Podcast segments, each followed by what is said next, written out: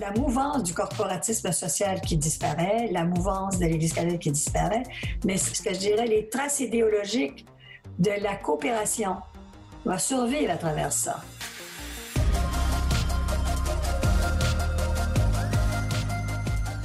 Bonjour et bienvenue à Parésia, votre balado qui prend le temps de penser. Je suis votre animateur Francis Denis et j'ai la joie d'être aujourd'hui avec Céline Saint-Pierre. Bonjour. Bonjour. Céline euh, Saint-Pierre, vous êtes euh, sociologue euh, de formation et de profession, puisque vous avez été professeur durant de nombreuses années à l'Université du Québec à Montréal. vous avez été, entre autres, vice-rectrice à l'enseignement et à la recherche à l'UCAM de 92 à 96, présidente du Conseil supérieur de l'éducation du Québec de 97 à 2002 ainsi que présidente de l'Académie des sciences sociales de la Société royale du Canada de 2010 à 2011. Et aujourd'hui, nous sommes réunis pour parler de ce magnifique ouvrage intitulé la première révolution tranquille, syndicalisme catholique et union internationale dans le Québec de l'entre-deux-guerres, publié aux éditions d'El Bousseau. Alors, c'est de cet ouvrage euh, que j'ai lu que j'ai trouvé passionnant que j'aimerais euh, discuter aujourd'hui euh, avec vous pour le bénéfice de nos auditeurs ici à Parésia. On aime ça, prendre le temps de penser et de réfléchir sur les différents enjeux qui touchent la société québécoise, canadienne et le monde entier. Alors, euh, pouvez-vous Bon, justement, dans votre, dans votre livre, vous faites une analyse euh, des grands courants euh, idéologiques et des forces qui, qui, s'affrontaient sur le terrain idéologique et politique au Québec durant les, années 30. mais pouvez-vous d'abord nous, nous, dresser un peu le contexte? Les années 30 au Québec, ça ressemblait à quoi? Alors, les années 30, euh, dans l'imaginaire collectif ou dans la, mémoire des Québécois, ça a beaucoup à voir, et des, Canadiens, ça a beaucoup à voir euh, comme souvenir de, euh, avec la crise économique de 1929. La crise économique de 1929 qui va créer une une euh, importante, euh, va avoir un important effet euh, sur la condition sociale des, des, des, des, des Canadiens français, des Canadiens anglais, de tout.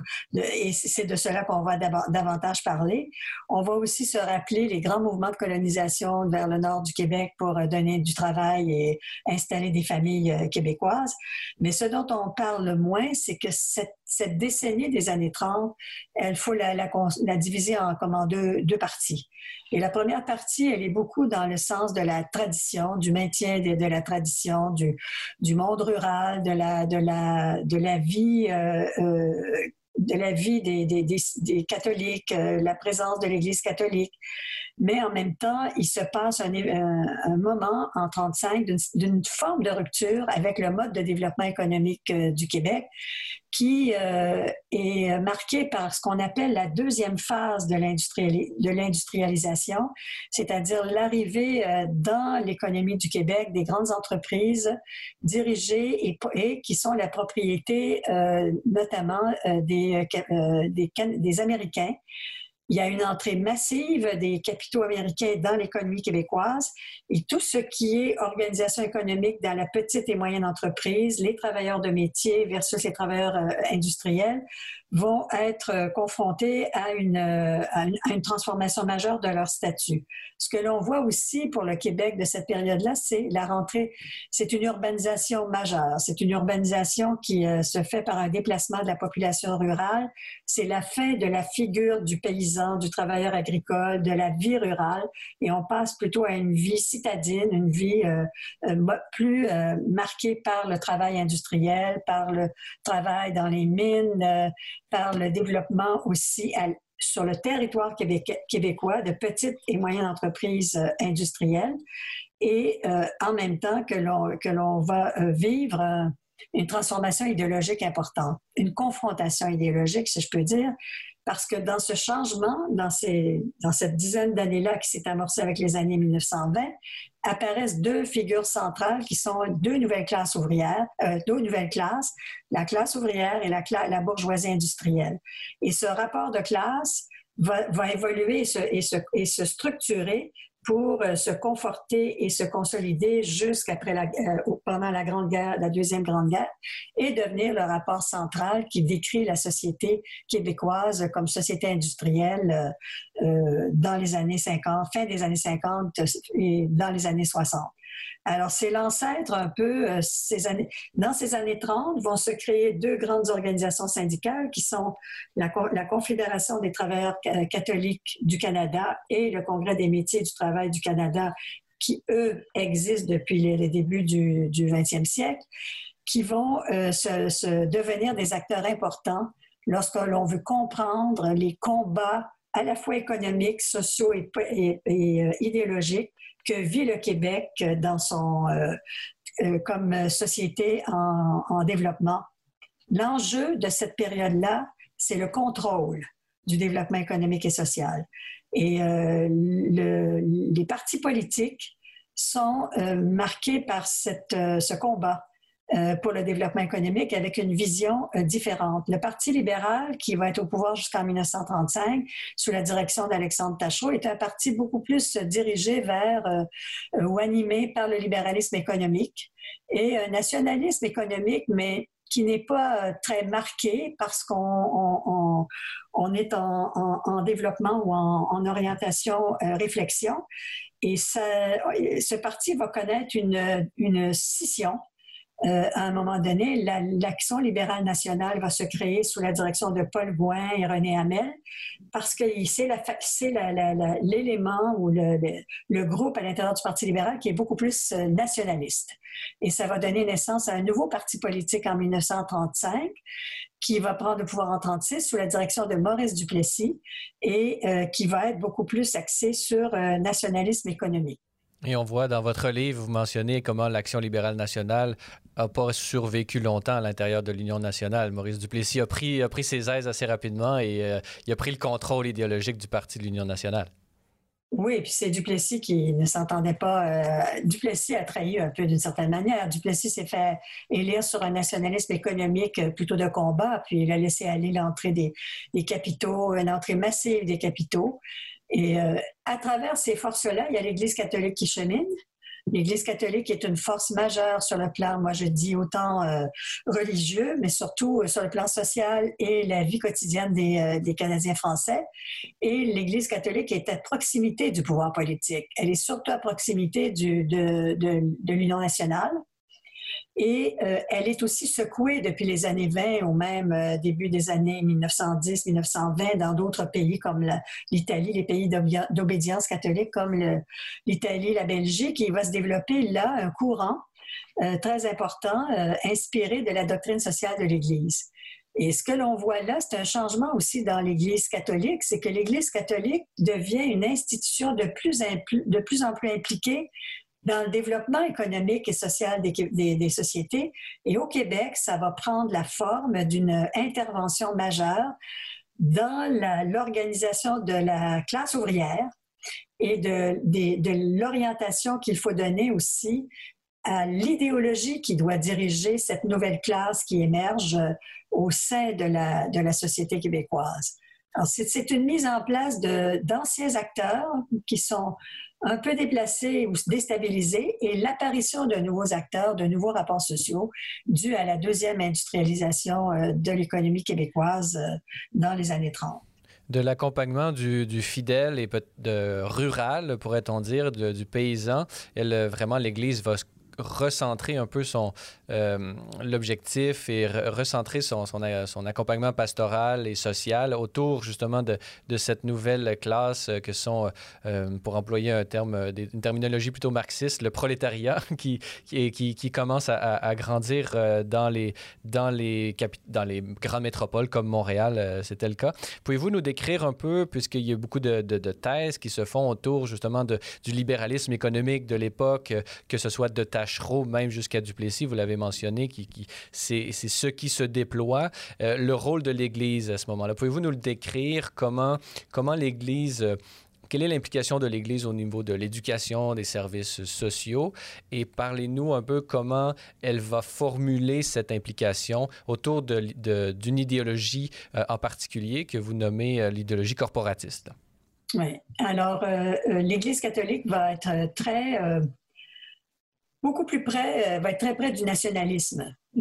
parce que la façon de rejoindre cette nouvelle population de la classe ouvrière ou des, des, des urbains ou des, des, gens qui quittent le, monde paysan, le monde rural vers la vie urbaine, c'est de développer euh, des, euh, des, modes de, de, la, de la rejoindre, soit par des services, euh, les services qu'on appelait les services mutuels ou l'assistance mutuelle auprès des, des, catholiques. Et ça, ça se fait ce qu'on appelait les secours catholiques, ça aide euh, parce qu'il y a une grande pauvreté dans les années 30, faut le dire.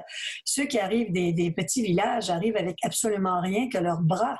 Alors, c'est des travailleurs manuels, c'est des travailleurs euh, pas éduqués. Alors, va se, déployer au sein de l'Église, euh, on peut le dire, via les, jésuites, un mouvement je l'appelle un mouvement parce que c'est plus un mouvement idéologique interventionniste dans la société, c'est l'école sociale populaire. Et l'école sociale populaire qui, euh, qui, a été fondée dans les années 1911 va être un peu le leader idéologique et le leader dans le développement d'une pensée euh, adaptée de la, doctrine sociale de l'Église qui va parler aux Québécois et qui va vouloir en faire euh, un mode de pensée à insérer ou à, à, à, faire pénétrer dans la classe ouvrière et on va mettre sur pied des, une école, une école ouvrière, une école de formation, des conseils ouvriers euh, au sein des, des, des, ouvriers. Et il va y avoir aussi dans le clergé séculier une intervention de plus en plus forte euh, des aumôniers ou des, des prêtres séculiers dans euh, le, les secours ou dans la vie quotidienne des, Canadiens français. Mais l'école sociale populaire, je pense qu'il faut vraiment lui donner de l'importance. Euh, c'est peu connu au Québec. Moi, quand j'ai fait ma première recherche, qui date d'un peu longtemps, j'ai écrit mon livre beaucoup plus tard et je l'ai, transformé. J'ai été très surprise de lire les fascicules de l'école sociale populaire, qui étaient écrites d'une manière, euh, enfin, c'est des intellectuels qui sont rattachés à une église, l'église catholique, et qui vont créer euh, à travers la, publication de petits fascicules très, très euh, adaptés et très, très, euh, qui, sont diffusés facilement, vont développer une pensée chrétienne adaptée à la modernité, à, une entrée dans la modernité, ce que j'appelle une entrée dans la modernité, c'est l'entrée dans un nouveau rapport social ouvrier, capital-travail et rejoindre la classe ouvrière. L'enjeu, et ça rejoint le, Congrès des métiers du travail du Canada, c'est que les deux, la centrale du le Conseil des métiers du travail du Canada, qui, est rattaché à l'American Federation of Labor, a déjà développé un corpus ou un mode d'intervention qui est beaucoup plus adapté à un contexte industriel, lié à un développement industriel de la société. Du côté du, du, euh, de la formation, enfin de la formation à la classe ouvrière, en 1921, l'Église catholique intervient directement pour dire c'est la doctrine sociale de l'Église qui va doit dominer comme pensée, nous inspirer pour former. Il nous faut former des syndicats d'obédience catholique. Et la première, euh, le premier critère pour appartenir à cette centrale, c'est le critère d'appartenance, euh, être un ouvrier évidemment, un statut ouvrier, mais d'obédience catholique d'idéologie catholique. Et là, il y a un travail avec l'École sociale populaire qui va écrire un programme de restauration sociale que j'appelle, moi, un exemple de l'intention de l'Église de fournir un modèle social et économique global pour l'ensemble de la société québécoise. La partie, l'école sociale populaire va développer avec des laïcs dont Esdras Mainville, des professeurs de l'École des hautes études commerciales, et François Albert Angers, qui n'est pas catholique nécessairement, n'est pas d'obédience catholique, je crois, enfin, et contre le fait que on, la CTCC euh, exige l'appartenance religieuse au catholicisme. Il est très nationaliste. Alors, ils vont combiner leurs pensées pour faire un modèle de, de développement qui s'appelle le corporatisme, euh, le programme de restauration sociale, inspiré du modèle corporatiste. Et le modèle corporatiste, c'est, pas l'opposé, mais c'est, c'est extrêmement différent du modèle des relations de travail que va développer le CMTC. Parce que l'enjeu, c'est aussi le communisme, qui développe ses idéologies. Euh, bon, en Union soviétique, c'est la classe ouvrière est une classe internationale. Il n'y a pas de caractéristiques nationales d'obédience religieuse ou quoi que ce soit qui doit entrer en ligne de compte. Et c'est la lutte des classes. Pouvez-vous justement nous, présenter, présenter cette doctrine du corporatisme euh, à, l'intérieur justement de ces deux pôles extrêmes, pourrait-on dire, entre le capitalisme pur et dur et le socialisme, communisme pur et dur? Justement, le, génie ou disons l'idée derrière le corporatisme, c'était d'offrir une troisième voie mitoyenne. Pouvez-vous nous, nous, déployer un peu comment ce, comment ce corporatisme se situait d'une certaine façon euh, vraiment à la jonction de ces deux grands colosses idéologiques qu'étaient le capitalisme et le communisme? Alors, donc, il n'y a pas de rejet du capitalisme, ça c'est le premier principe, mais il y a euh, un principe premier, c'est de reconnaître euh, la dignité du travailleur et de reconnaître ses droits. Euh, deuxièmement, c'est que c'est un, une vision qui est rattachée, ce corporatisme-là, au nationalisme. Donc, il s'adresse aussi à la petite et moyenne bourgeoisie commerciale la petite, les élites euh, intellectuelles. Il va rassembler euh, pas mal de, c'est sa clientèle en fait, d'une certaine manière. Euh, il, va en faire un corpus ou un politique presque de, de, de, de, de comme acteur dans le développement économique. Alors, la doctrine sociale va être très présente dans, ce, dans cette, dans cette idéologie du corporatisme. Mais pourquoi le corporatisme leur apparaît aux jésuites comme étant la meilleure voie pour, entre le capitalisme et, le capitalisme et le communisme? C'est qu'ils sont, ils pensent à la protection de la nation canadienne-française. Et la protection de la nation canadienne-française, elle se faisait beaucoup par la religion, elle se faisait beaucoup par euh, le monde rural qui est très homogène, euh, par un contrôle, pas un contrôle, mais une intervention qui était l'aumônier ou la petite église euh, de paroisse, la petite paroisse qui est très en lien avec le monde rural. Là, il y a un éloignement qui se fait dans les grandes villes, mais il y a quelque chose qui, devient central, c'est les relations ouvrières. Et les relations ouvrières exigent des normes. Comment ça va se, comment ça va se passer dans les usines entre ouvriers et patrons, entre ouvriers, capital, qui ont les capitaux, entre la grande bourgeoisie euh, nord-américaine et la petite bourgeoisie québécoise. Alors, ça se joue à plusieurs niveaux. Et le corporatisme propose des relations de travail harmonieuses, tout en reconnaissant les deux acteurs comme égaux, les ouvriers et le, capital, mais en se disant, si, si on, on, développe des relations de complémentarité, on va apporter à la société un modèle de développement économique qui va permettre de nous protéger comme Canadiens français, de nous protéger comme communauté, on ne disait pas québécoise à l'époque, comme communauté face au grand capital et surtout face au, capital monopolistique maintenant dirigé par les Américains on ne veut pas d'un contrôle du développement venu d'ailleurs. Donc, le capitalisme, il demeure une base, mais ses abus, ses effets négatifs sur les mauvaises conditions de travail. Les heures de travail, c'est 52 heures par semaine. Le travail des enfants, le travail, dans des conditions hygiéniques et sanitaires inimaginables, une soumission de l'ouvrier à tout ce qui lui est demandé pour un petit salaire minable, le syndicalisme va venir poser, mettre sur la table un outil qui est la convention collective. D'abord, reconnaître légalement. Le corporatisme dit c'est une reconnaissance légale du syndicat parce qu'on reconnaît, on reconnaît l'ouvrier comme un, acteur central, un acteur, euh, une personne humaine digne. La convention collective, la négociation et le moins de grève possible, contrairement au syndicalisme international. La grève, pourquoi? Pourquoi faire une grève dans une petite entreprise alors que le, patron a presque le même revenu que l'ouvrier? Le patron à la main est canadien-français.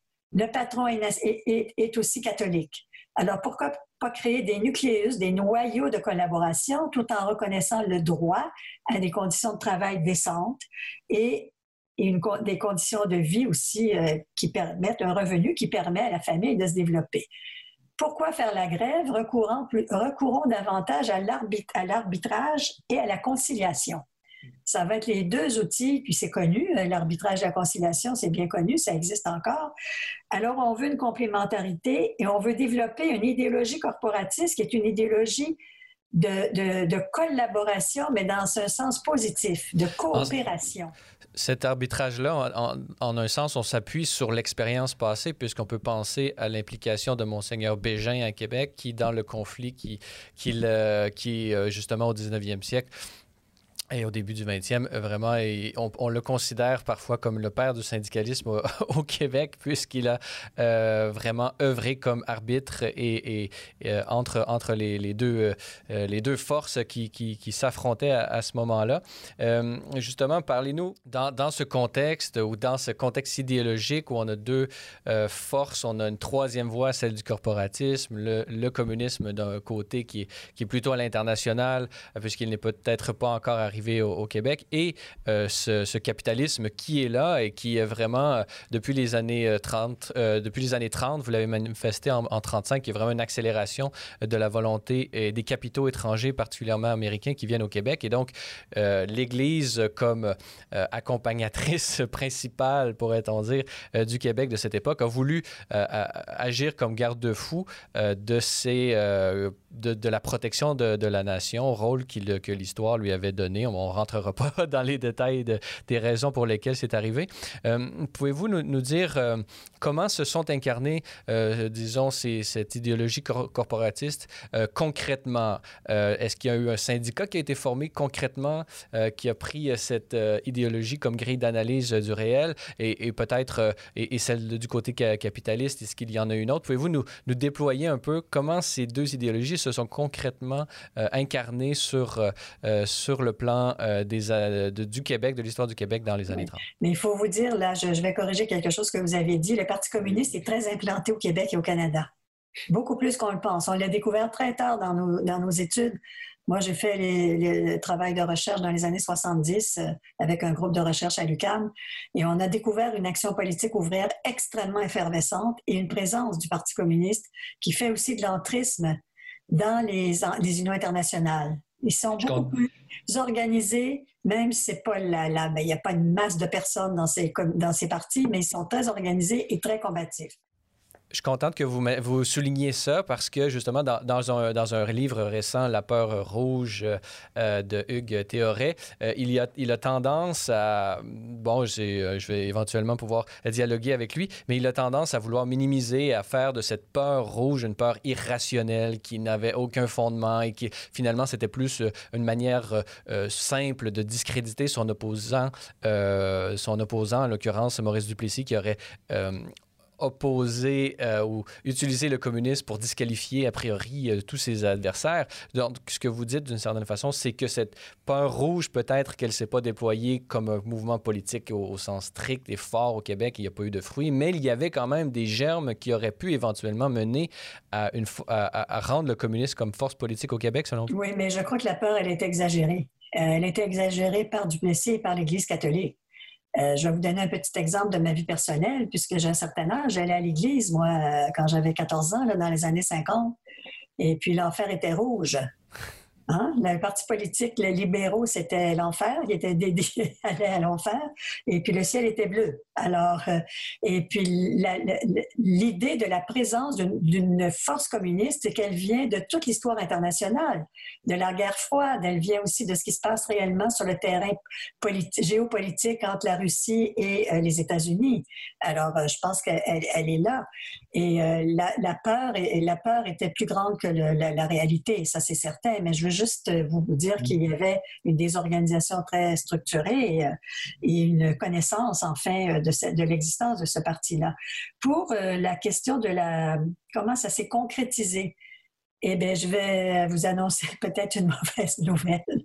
Le corporatisme social à aspiration chrétienne n'a pas eu une longue vie n'a pas eu une longue vie. C'est Alfred Charpentier qui devient président de la CTCC, la Confédération des travailleurs catholiques du Canada, euh, en 1935. Et ça évolue vers une conscience, euh, une prise de conscience de la condition ouvrière qui fait en sorte que la collaboration de classe ou la coopération, elle ne se réalise pas même s'il y a une volonté euh, dans l'idéologie qui est là de la part des travailleurs, des, travailleurs mais du côté du patronat ou des, propriétaires d'entreprises, de, c'est qu'il y a des, nécessités de survivre et de développer l'économie québécoise à la manière du capitalisme.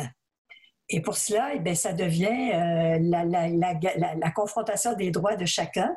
Et Charpentier va dire que c'est la collaboration ne peut plus servir les intérêts des ouvriers et va l'abandonner dans les années 40. Ça, ça va s'estomper. Ce qui va rester, c'est peut-être l'esprit de coopération, et ça va se concrétiser sur le terrain, cette évolution-là, par deux grandes grèves menées par la CTCC en 1937, la grève des textiles et la grève de des chantiers navals de Sorel. Et là, on va, voir naître une, on va voir éclore et non, se manifester une rupture, un, désaccord qui est presque une rupture entre le haut clergé et le bas clergé. Le haut clergé va souvent, comme euh, euh, le cardinal Villeneuve, des évêques, l'évêque de Sorel, pour les chantiers navals de Sorel, manifester un désir auprès des ouvriers de rentrer au travail et de faire des concessions. Mais l'aumônier, les aumôniers dans ces usines, euh, ben, dans, dans, dans, les syndicats catholiques, vont être, donc surtout à Sorel, vont pousser le combat au maximum, pas au maximum, mais ils vont dire qu'il faut aussi défendre les droits des travailleurs. Alors là, on voit naître une, une scission, une idéologie différente et émerger le rapport social qui va devenir central entre le capital et le travail. Et ce nationalisme économique, à un moment donné, qui oblige à des concessions, éclate d'une certaine manière. Il éclate ou enfin il montre ses faiblesses. Il faut aller aussi sur le terrain du grand capital et développer euh, des, outils qui vont être euh, euh, efficaces. Alors, ce qu'on voit voir, c'est que les pratiques syndicales vont se rejoindre finalement. On va recourir aux mêmes outils. le CMTC avait développé la démocratie, la démocratie industrielle. Il avait développé la négociation collective. Il avait développé, lui, le CMTC a fait les trois quarts des grèves. Il y avait 507 grèves dans les années 30.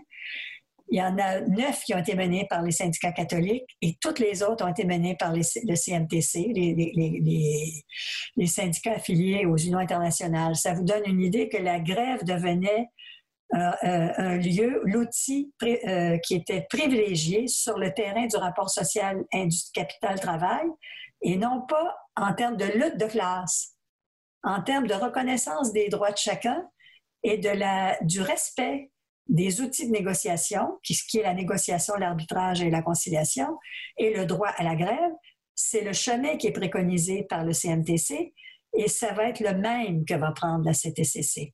Dans un langage qui est de plus en plus différent dans les années, pas différent, mais moins conciliant dans les années 50.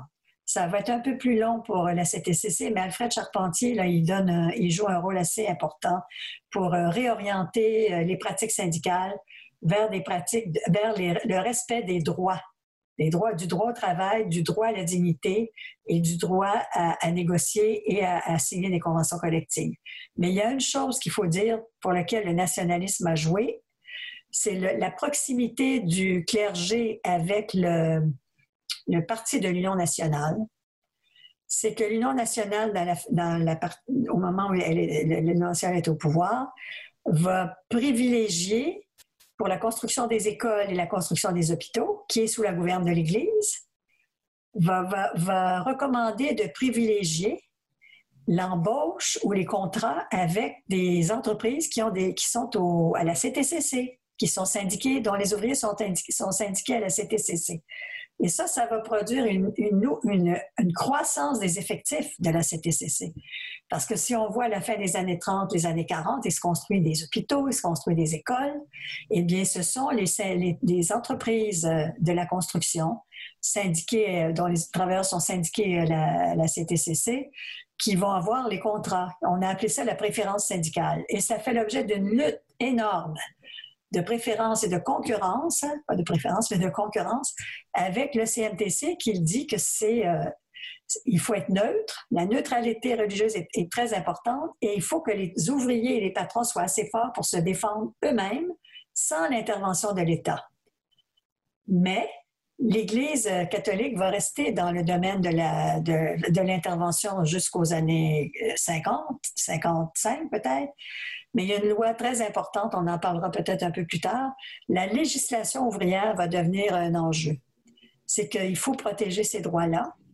Et puis, il faut aussi protéger les intérêts économiques de la nation canadienne-française. Alors, c'est des dilemmes qui se posent à la société québécoise, euh, canadienne-française, qui ne sont pas présents à l'agenda des unions internationales ou des grandes entreprises euh, américaines qui, elles, sont déjà rendues dans la démocratie industrielle propre aux États, à, ce qui se passe aux États-Unis.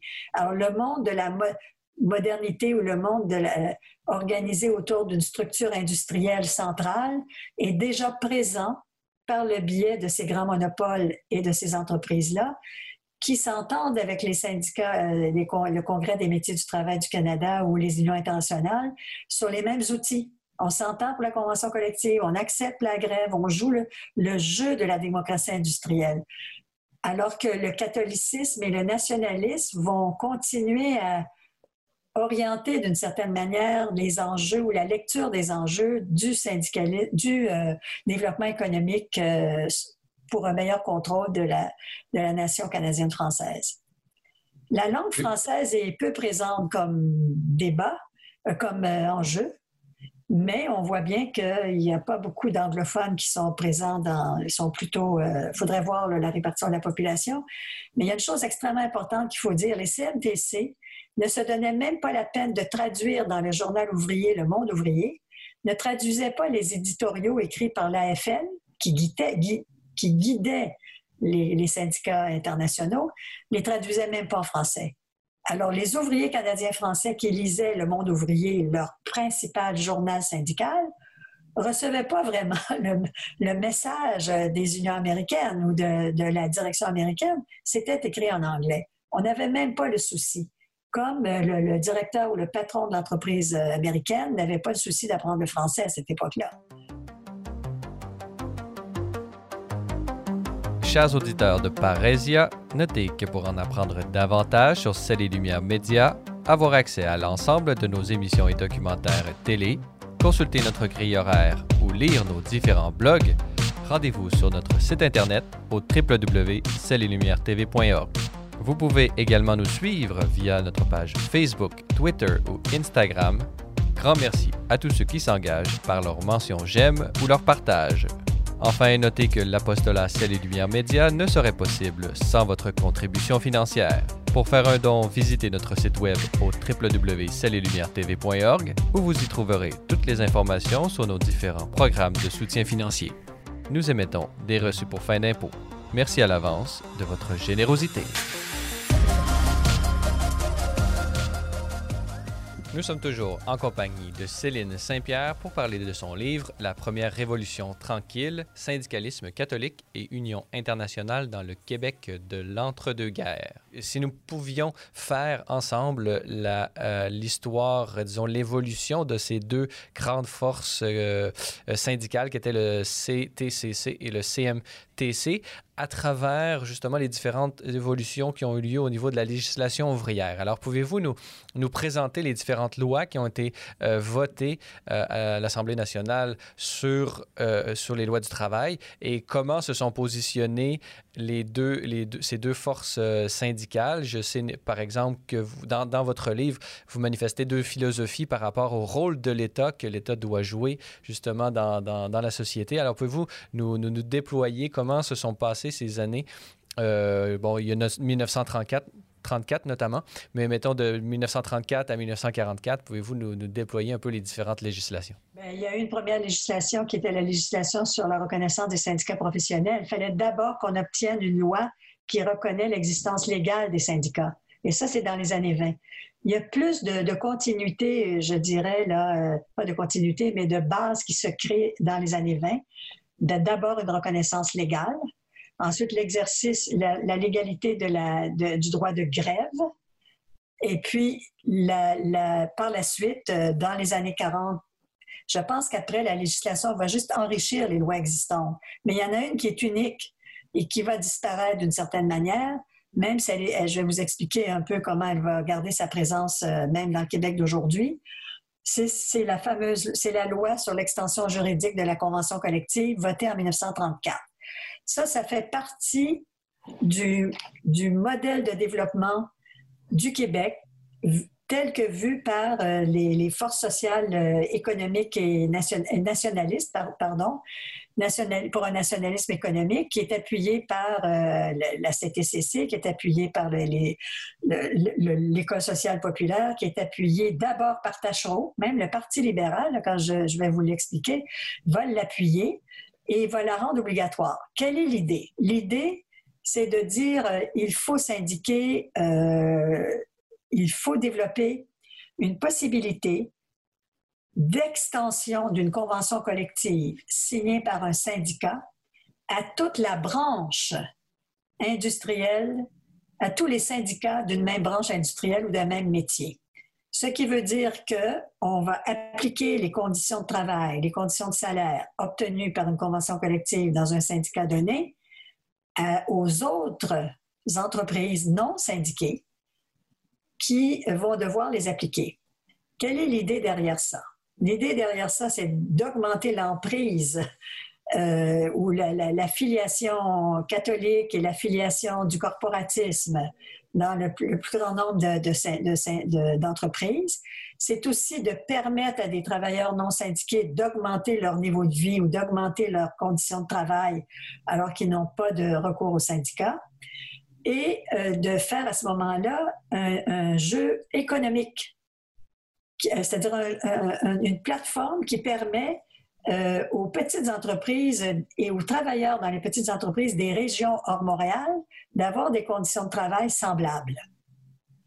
Et à la fin, de, voir est-ce que ces conditions de travail-là soient légales, reconnues par et l'État est intervenu l'État intervient pour les rendre applicables et doivent être respectés par les, entreprises concernées. Du côté, alors, ce groupe-là qu'on avait évolué depuis le début de notre conversation, qui est toujours euh, l'école sociale populaire avec le programme de restauration, le corporatisme social, la petite bourgeoisie euh, euh, catholique qui intervient dans le, dans le, milieu industriel et les syndicats catholiques vont, et le Parti libéral, qui, lui, sent la soupe chaude parce qu'il va y avoir des élections en 1935. Puis là, il sent qu'il peut perdre des syndiqués ou des, excusez-moi, des, électeurs, va pencher pour l'application obligatoire de, ce, de cette loi. Alors que de l'autre côté, euh, il compte sur euh, une victoire euh, politique avec ça. Il y, a, un enjeu électoral dans tout ça. Il est évident que quand cette loi-là en 1934 a été votée, le Congrès, les unions internationales, les grandes entreprises monopolistiques ou les grandes entreprises industrielles, de même que les euh, entreprises, euh, les, la bourgeoisie industrielle du Québec, ne va pas être très, très, chaude à cette euh, loi-là. Et les syndicats ne le sont pas parce qu'ils disent que ça neutralise le pouvoir ouvrier le pouvoir de négocier, le pouvoir de se faire reconnaître à travers les syndicats. Ça devient une concurrence à la syndicalisation elle-même, parce que les, travailleurs n'auront pas, le à se syndiquer ou ça peut affaiblir la syndicalisation. Alors, il y a une opposition très forte. Qu'est-ce qui se passe après la prise de pouvoir de Duplessis, qui avec Paul Gouin, Paul Gouin euh, qui était, le, comme on l'a dit, le président du, le directeur du parti politique, de l'ALN, l'Action libérale nationale, qui est le chef en fait. Lui, il arrive avec cette, cette proposition-là de la rendre, de garder obligatoire la loi. Duplessis se fait élire sur il, se fait élire sur une petite confusion de, son, de sa propre position.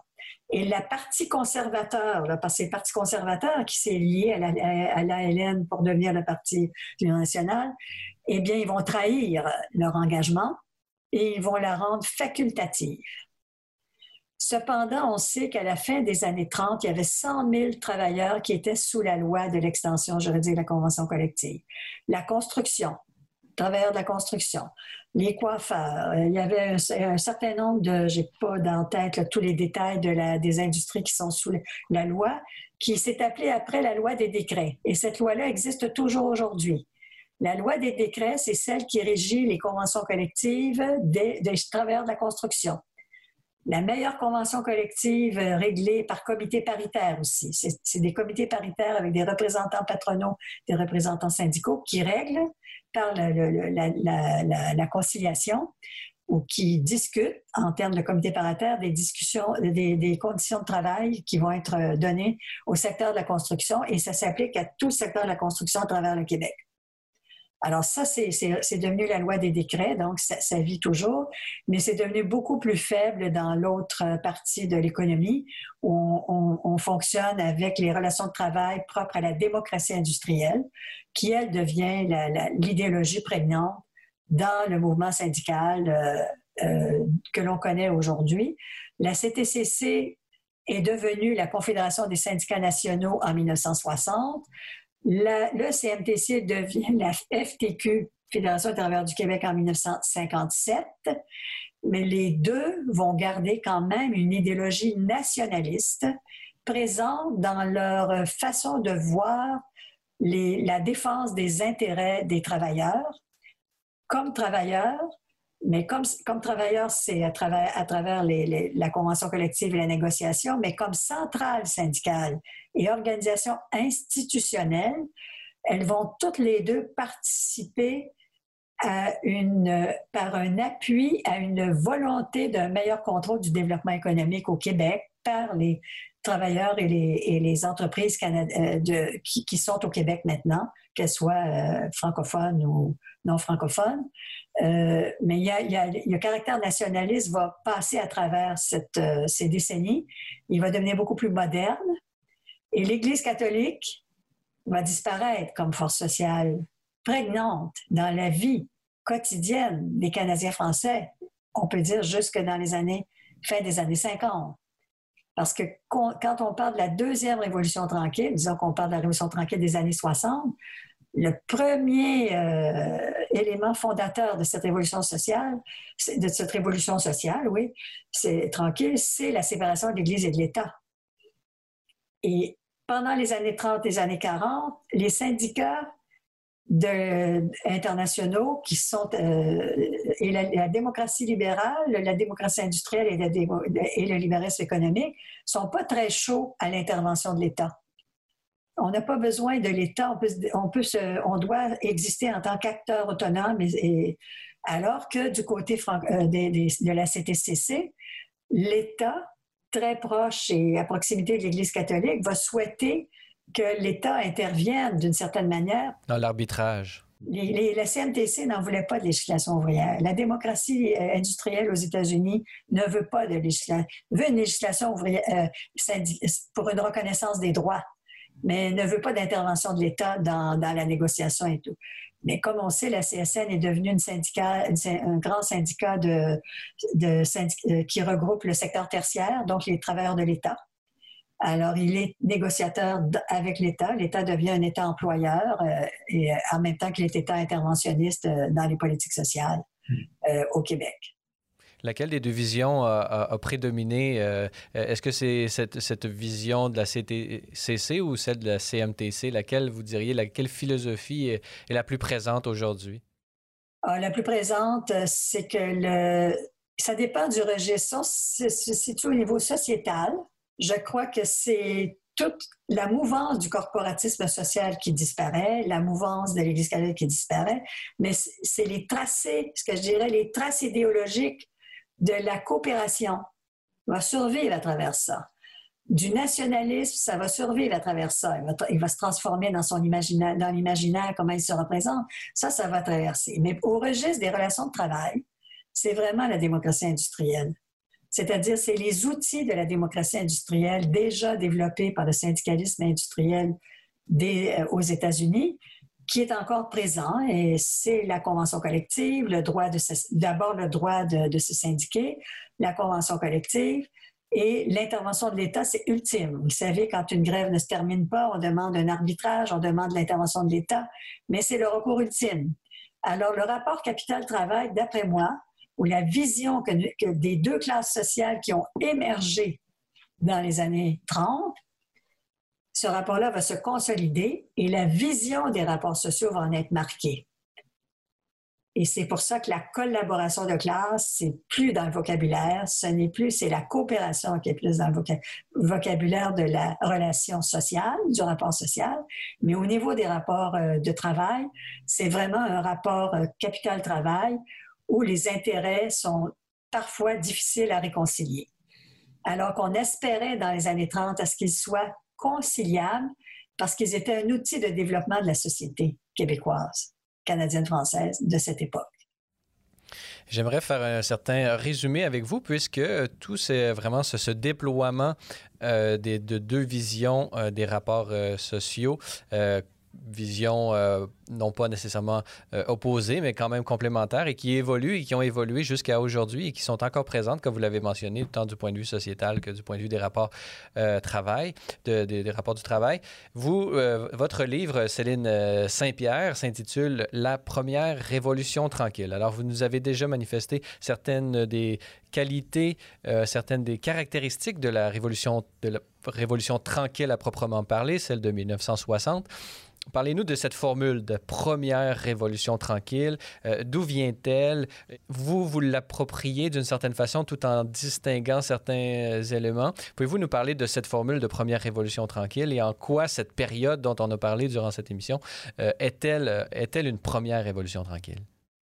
ça ne vient pas de moi, l'expression, hein? pas du tout. C'est un test. Mon livre est un test. J'ai mis à l'épreuve l'hypothèse de Fernand Dumont qui, dans son livre Les idéologies du Canada français pour la période des années 30, a, dans une note de bas de page, une, intuition qu'il se passe quelque chose dans les idéologies euh, du nationalisme, puis il se passe quelque chose dans la littérature euh, des Québécois, des Canadiens français de l'époque, où on voit apparaître des nouveaux personnages, dont l'ouvrier, l'ouvrier de, manufacture, l'ouvrier, l'urbain, l'urbain.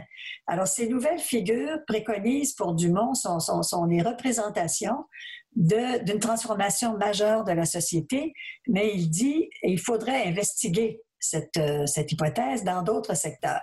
Ce que vous avez fait. Ma surprise, c'est que lui n'a pas investigué les idéologies du mouvement ouvrier. Et comme moi, je suis spécialisée, j'étais dans mon champ de travail, c'est le, développement euh, non seulement de l'histoire, de la compréhension sociologique de la société québécoise via tous ces acteurs, mais l'acteur euh, qui devient central, ou le rapport social qui devient central, c'est le rapport entre le capital et le travail. J'ai étudié, moi, dans un premier euh, temps, le mouvement ouvrier comme un mouvement social. Et là, je devais le regarder comme étant le lieu où je peux saisir le germe d'une révolution tranquille, où enfin les acteurs en place deviendront-ils les acteurs qui vont mener une modernité à la société, à une, société moderne, et où le rapport entre travailleurs, euh, entre capital, le rapport entre capital-travail ou classe ouvrière et la bourgeoisie industrielle va-t-il cheminer à travers les décennies pour arriver à, compléter ce, ce, cheminement, il restait quelque chose dans le décor, c'était le lien de proximité entre l'Église et l'État. Et quand euh, le, Parti libéral avec Jean Lesage prend le pouvoir, ça s'appelle, le, slogan est Maître chez nous. Puis il y a tout un travail qui est fait avec celui qui deviendra le ministre de l'Éducation, Paul Gérard-Lajoie, puis les ministres de l'époque. Tout un travail qui a commencé à se faire depuis les années 30, de la nécessité de faire une séparation entre l'Église et l'État. Parce que ça s'était déjà vécu même dans le syndicalisme catholique des années 40, où Charpentier dit on ne peut pas euh, simplement euh, s'adapter ou euh, vivre selon la doctrine sociale de l'Église, il faut développer notre propre rapport de force et ça passe par la démocratie industrielle. Alors c'est pour ça que je me dis, j'aurais pu, mon objectif c'était de faire une vérification, enfin aller plus loin dans la, dans la pensée du monde et dans la vérification. Et moi, je peux témoigner maintenant à la lumière des travaux que j'ai faits que les années 30 sont un peu un creuset de la mise en place des acteurs de la modernité qui vont devenir centraux euh, au moment des années, à la fin des années 50, les années 60, 70.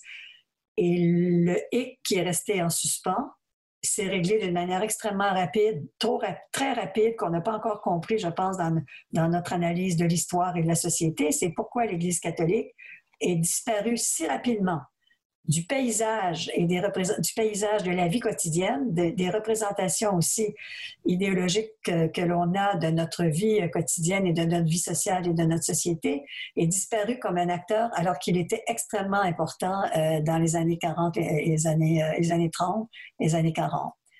Alors ça, c'est une question qui reste en suspens. Vos intuitions à ce niveau-là, pourquoi est-ce que l'Église... d'une évolution, d'une rupture et d'une continuité dans ces années-là. Mais pourquoi, selon vous, ça s'est fait si rapidement? Euh, vous, soulignez cette question, vous soulevez cette question, mais quelles sont vos intuitions? Euh? Il y a eu beaucoup d'analyses sociologiques faites sur ça. Sur la oh, Alors, la fréquentation, ce qui s'est passé, c'est l'abandon de la pratique, mais il n'est pas évident que ce soit un, ce n'est pas l'abandon nécessairement d'une spiritualité, d'une vie spirituelle. Mais maintenant, ce qu'il faut se poser comme question, c'est est-ce que la vie spirituelle a besoin d'une institution pour euh, se manifester chez un individu? Et ce que je constate, c'est que plus ou moins. pour les catholiques, là, je parle des catholiques parce que l'évolution avec l'islam, c'est tout à fait autre chose. Mais on voit que l'islam, dans ce qui se passe dans l'islam, c'est aussi la, conquête de la, de la vie politique, c'est la conquête de la présence sociale. Et l'Église catholique a vécu euh, ce cheminement-là entre dans les années 1900-1950. Euh, mais pour le Québec, je pense qu'on aurait intérêt à continuer à réfléchir euh, à l'apparition de, ce que sont les grands acteurs actuellement. Je pense qu'on le comprend, qui ils sont. Mais la disparition d'un d'entre eux, de ces acteurs qui est l'Église catholique dans ses institutions, ça, la réponse n'est pas là. Il y a, un, point que je voudrais aussi amener, c'est que la grande opposition entre les unions internationales et les syndicalistes canadiens et la, CTCC, c'est que pour les unions internationales, il y avait une inspiration presque communiste dans leur vision des choses, c'est que la classe ouvrière est internationale. Elle, n'est pas, elle ne doit pas être nationalisée. Euh, c'est-à-dire qu'elle est, elle est une classe, la classe ouvrière est nord-américaine. Donc, les intérêts des ouvriers canadiens-français, des Canadiens anglais et des Américains doivent être les mêmes et on doit être complètement unis pour les défendre. Et ça, ça n'a vraiment pas abouti. eux, ils étaient en opposition au syndicalisme catholique parce que le syndicalisme canadien, catholique était installé dans une nation euh, qui était en infériorité, on disait à l'époque infériorité économique, et en, incapacité de construire son propre développement par un capital financier, un capital euh, capable, capable d'investir et de développer ses propres entreprises. Maintenant, c'est fait. Alors, il y a encore des points d'interrogation. Quel type de développement va émerger ou émerge? De cette euh, conquête, euh, disons, économique des Canadiens français? Quel mode de développement?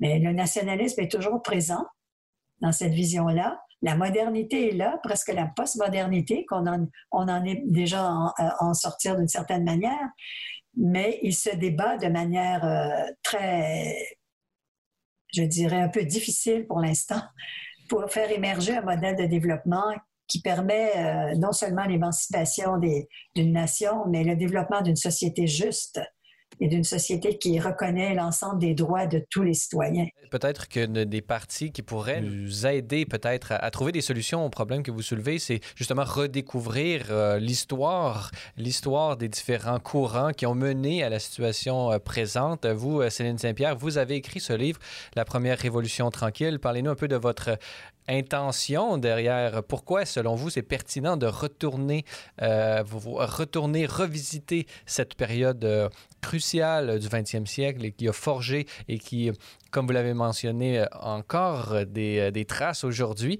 À nous qui se trouvent aujourd'hui en 2020, pour, comment pouvons-nous nous inspirer de cette période, selon vous? D'abord, pour, pour exister comme société, il faut connaître son histoire. Et je pense qu'on a des grands pas de notre histoire. Moi, j'étais, euh, quand j'ai fait ma recherche, ça fait très longtemps, j'ai écrit mon livre très récemment parce que j'ai mis, mes matériaux de recherche euh, sous une autre loupe euh, qui est celle que Dumont proposait. Mais quand je suis, j'ai voulu faire l'histoire du mouvement ouvrier avec un groupe de recherche dans les années 60, on s'est aperçu qu'il n'y avait aucune histoire du mouvement ouvrier québécois qui était rédigée, qui était écrite. Et j'ai déblayé des, archives dans la poussière tout ce que vous voudrez de, des centrales syndicales existantes qui n'avaient même pas constitué leur centre d'archives. Maintenant, elles ont leur centre d'archives qui est très, très développé. Maintenant, on enseigne l'histoire du mouvement ouvrier, on enseigne l'histoire des idéologies. Pour se connaître, pour se développer, il faut se connaître. Alors, moi, ça, ça fait partie d'une... d'une c'est presque une évidence mais ce n'est pas réalisé nécessairement. On n'a pas tous les outils encore pour comprendre. Et ce n'est pas d'être passéiste de faire ça. C'est de voir qu'est-ce qui est la trace. Et pourquoi aujourd'hui, je vais vous dire, les études sur la généalogie chez les citoyens ordinaires, je dis ça citoyens, qui ne sont pas dans le monde de l'académique, est tellement populaire, c'est qu'on veut connaître nos, origines. On veut savoir le, tracé, la trace qu'a pris, euh, qu'ont pris nos ancêtres euh, pour, euh, pour nous faire ce que nous sommes. Alors, cette connaissance-là, moi, je suis chercheur, je suis plus académique, mais très impliquée dans la société québécoise aussi, moins maintenant, puisque j'ai avancé dans l'âge. Mais c'est un souci premier de se connaître et de connaître, l'interpréter et le faire pas d'une manière, euh, je dirais, il faut, il faut faire une interprétation aussi scientifique avec les outils de l'historien, du sociologue, du politologue, et ne pas faire, euh, on n'est pas là pour faire des apogées ou euh, redévelopper de nouvelles idéologies. Il faut faire prendre une distance par rapport à ça. Et ça, je pense que ça peut être très, très, très utile pour ceux qui, sont, qui doivent intervenir dans le développement des orientations normatives ou idéologiques ou politiques de la société dans laquelle on vit et vers laquelle on, veut aller. Euh, peut-être qu'on pourrait s'inspirer justement pour être encore plus euh, disons, incarné dans la situation actuelle. Nous assistons à ce qu'on, à plusieurs ont appelé la révolution euh, numérique et la révolution virtuelle. Alors peut-être que justement cette révolution industrielle qui a été vécue au début du 20e siècle peut, peut nous inspirer aujourd'hui peut drôlement, elle peut nous inspirer. Puis là, il faut se mettre à étudier la révolution numérique parce que les conséquences sont. On voit plus les effets. Euh, la, révolution numérique est très, très utile, est très importante. C'est une révolution. Mais je crois qu'il y a beaucoup de recherches qui sont menées en, ce moment sur les conséquences sur la vie sociale, sur euh, le développement des idées, sur euh, la confusion entre une opinion et une, idée scientifique. alors ça, je crois qu'il y a pas mal de mobilisation chez les chercheurs euh, dans ce domaine-là. Alors, mais et ça permet de, diffuser des livres ça existe encore, les livres existent encore, on peut les diffuser et on peut diffuser la connaissance à un public beaucoup plus large que celui qui a le privilège de fréquenter le monde académique ou les universités. C'est vraiment, moi, j'ai travaillé beaucoup dans le domaine de la, pas dans le domaine, mais j'ai ce que je viens de vous dire, je l'ai vulgarisé avec un groupe euh, de chercheurs et nous avons fait un livre, Histoire du mouvement ouvrier au Québec 1876-1976, diffusé par la CSN et la CSQ, qui est la vulgarisation euh, et avec des photos et euh, des récits de toute l'histoire du, mouvement syndical. Et c'est diffusé à très grande échelle chez les acteurs qui en sont les acteurs principaux. Ça, c'est grâce euh, à la diffusion papier, mais maintenant, c'est la diffusion numérique qui permet de le faire à de plus grands publics. Eh bien, c'est euh, à cette mission que notre balado Parésia se consacre à chaque semaine pour pouvoir faire connaître davantage toutes ces belles, euh, ces beaux trésors de connaissances qui se trouvent un peu partout. Alors, euh, Céline Saint-Pierre, je rappelle à nos auditeurs que vous êtes professeur émérite du département de sociologie de l'Université du Québec à Montréal, spécialiste des questions reliées aux euh, relations de, travail. Vous avez été notamment euh, présidente du Conseil supérieur de l'éducation du Québec de 1997 à 2002, ainsi que présidente de l'Académie des sciences sociales de la Société royale du Canada de 2010 à 2011. Et nous étions réunis aujourd'hui pour parler de ce, vraiment cet ouvrage fascinant intitulé La première révolution tranquille, syndicalisme catholique et union internationale dans le Québec de l'entre-deux-guerres, publié aux d'El Bousseau. Alors, euh, Céline Saint-Pierre, merci beaucoup d'avoir été avec nous. Ben, je vous remercie de l'invitation. Ça me fait un grand plaisir. Voilà, c'est tout pour notre balado de cette semaine. N'hésitez pas à communiquer avec nous via Facebook ou Twitter si vous avez des questions ou commentaires concernant nos thèmes ou nos invités. C'est toujours un plaisir de vous lire et d'entendre vos réactions. La semaine prochaine à l'émission, on parle du livre Georges-Henri Lévesque, Un clair dans la modernité avec l'historien Jules Racine Saint-Jacques. Parésia, une production Celle et Lumière Média.